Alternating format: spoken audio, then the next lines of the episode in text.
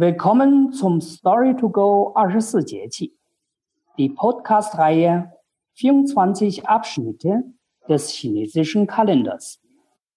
Hier spricht Kang Wei. Zu diesem Thema habe ich Frau Nelly Ma eingeladen. Frau Ma war lange Zeit Dozentin an der Uni Passau und agiert bei uns seit vielen Jahren für Workshops und weitere kulturelle Veranstaltungen. Sie hat unter anderem diverse Bücher über kulturelle Sitten und Bräuche in China und das chinesische Lernen mitgeschrieben. Ni hao, Frau Ma. Ni hao, Kangwei. Willkommen in der Podcast-Reihe Die 24 Jahresabschnitte. Ich begrüße herzlich alle, die dabei sind. Die UNESCO hat Chinas 24 Jahresabschnitte in die Liste des immateriellen Weltkulturerbes aufgenommen. Wir empfinden es für wertvoll, das Verständnis dieses Kulturgut unserer Reichweite vertiefen. Frau Ma, würden Sie uns die 24 Jahresabschnitte gerne zuerst etwas erläutern? Was heißt Jieqi? Sehr gerne. In China gibt es neben dem gregorianischen Kalender immer noch den traditionellen chinesischen Kalender. Er richtet sich an landwirtschaftlichen Geschehen und basiert auf der Beobachtung des Sonnenverlaufs. Neben den vier Jahreszeiten und den zwölf Monaten gibt es noch die 24 Jahresabschnitte, in Chinesisch Jieqi genannt. Das Sonnenjahr wird in 24 Abschnitte von jeweils 15 oder 16 Tagen eingeteilt. Das neue Jahr beginnt immer mit dem ersten Neumond nach dem Abschnitt Große Kälte, Dahan.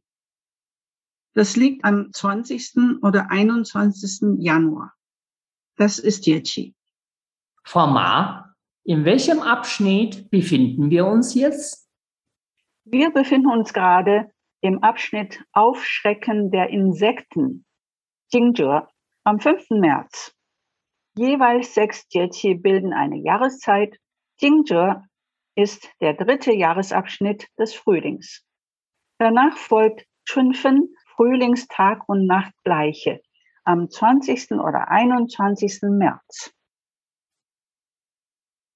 Dieses Kulturerbe stammt ursprünglich aus der Agrarkultur. Erzählen Sie uns gerne was von seinem Einfluss auf die Bauernregel, Sitten und Bräuche in China? Ja, darüber sprechen wir. Nach dem chinesischen Schöpfungsmythos hat Pangu die Welt geschaffen. Er trennte Himmel und Erde, sein Atem wurde zu Wind und seine Stimme zum Donner. Im Herbst und Winter verbirgt sich der Donner in der Erde. Wenn die Bauern im Frühjahr das Feld bestellen, wecken sie ihn mit ihren Ackergeräten. Dann bricht er mit dem ersten Gewitter des Jahres aus der Erde hervor. Der Paukenschlag des ersten Donners erschreckt alle schlafenden Insekten und Reptilien, die sich in der Erde zum Winterschlaf zurückgezogen haben. Erwachen die Insekten vor Jingzhe, dann müssen die Menschen, heißt es in einer Bauernregel, Hundefutter essen. Das heißt, eine schlechte Ernte steht bevor. Da Donner und Blitz in diesem Jahresabschnitt eine so wichtige Rolle spielen, wird an Jingzhe dem Donnergott und der Blitzgöttin geopfert. Außerdem streut man Kalk an die Hausecken und Mauerritzen um sich gegen das Ungeziefer zu schützen, das wieder erwacht ist. Der Schutzpatron dieses Jahresabschnittes ist der Donnergott in Gestalt eines Riesenvogels. Er hat einen Hammer, mit dem er es donnern lässt.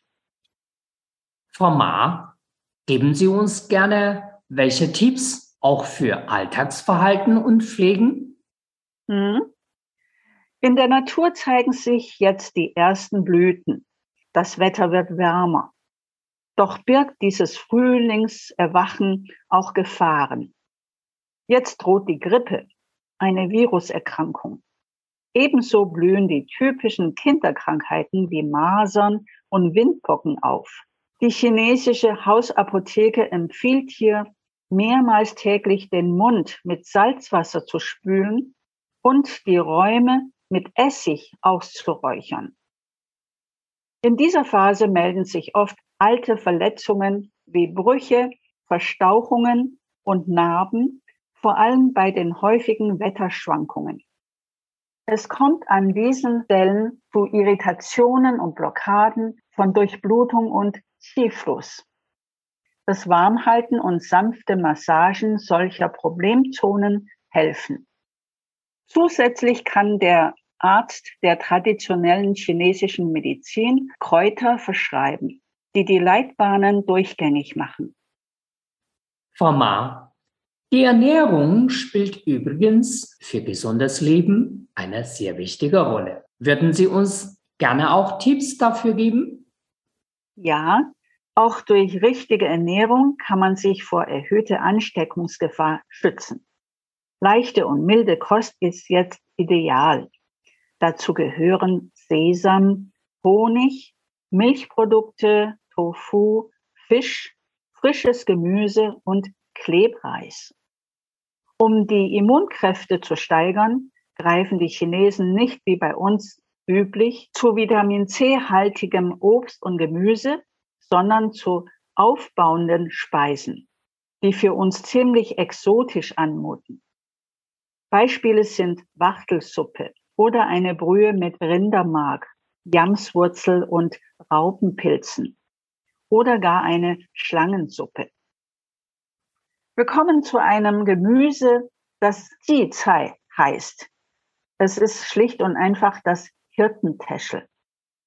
Das klassische Frühlingsgemüse der südchinesischen Küche ist Jizai, die chinesische Variante des Hirtentäschels. Das Hirtentäschel ist bei uns ein Unkraut, dem nicht viel Beachtung geschenkt wird. Obwohl das Kraut und seine blutstillende Wirkung schon Hildegard von Bingen bekannt waren, und zwar unter der Bezeichnung Blutwurz. Die Jizai-Pflanze gilt in China als Gemüse. Es hat viel breitere und saftigere Blätter als das magere und ungenießbare Pflänzchen bei uns. Auf dem Markt kann man sowohl die Wildpflanze als auch eine angebaute Variante kaufen.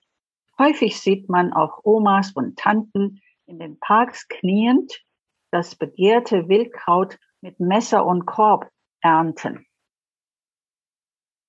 Zai hat eine vielfältige Verwendung in der Küche.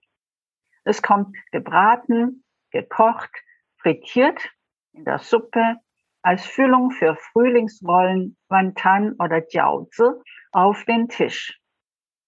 Das Hirtentäschel hat die Geschmacksrichtung süß bis neutral und ist kühlend. Es wirkt blutstillend, hitzeaustreibend, harntreibend und klärt die Leber und die Augen. Falls Sie im Frühjahr mal in Südchina sind, vergessen Sie nicht, Zeit zu probieren. Toll. Mehr interessantes Wissen und nützliche Tipps für gesundheitliche Übungen oder Kochrezepte findet man bestimmt noch in Ihrem Buch. Ja, das ist so. Die nächste Folge unserer Jahreskreisreihe ist Qingming, hell und klar. Ich freue mich jetzt schon, Sie beim nächsten Mal wieder begrüßen zu können. Wunderbar. Das Buch Gesund Leben im Jahreskreis kann man bei uns erwerben. Infos dafür finden Sie auf unserer Homepage www.confucius.com münchen.de. Frau Ma, herzlichen Dank auch für heute und bis zum nächsten Jahresabschnitt. Ja, bis zum nächsten Mal.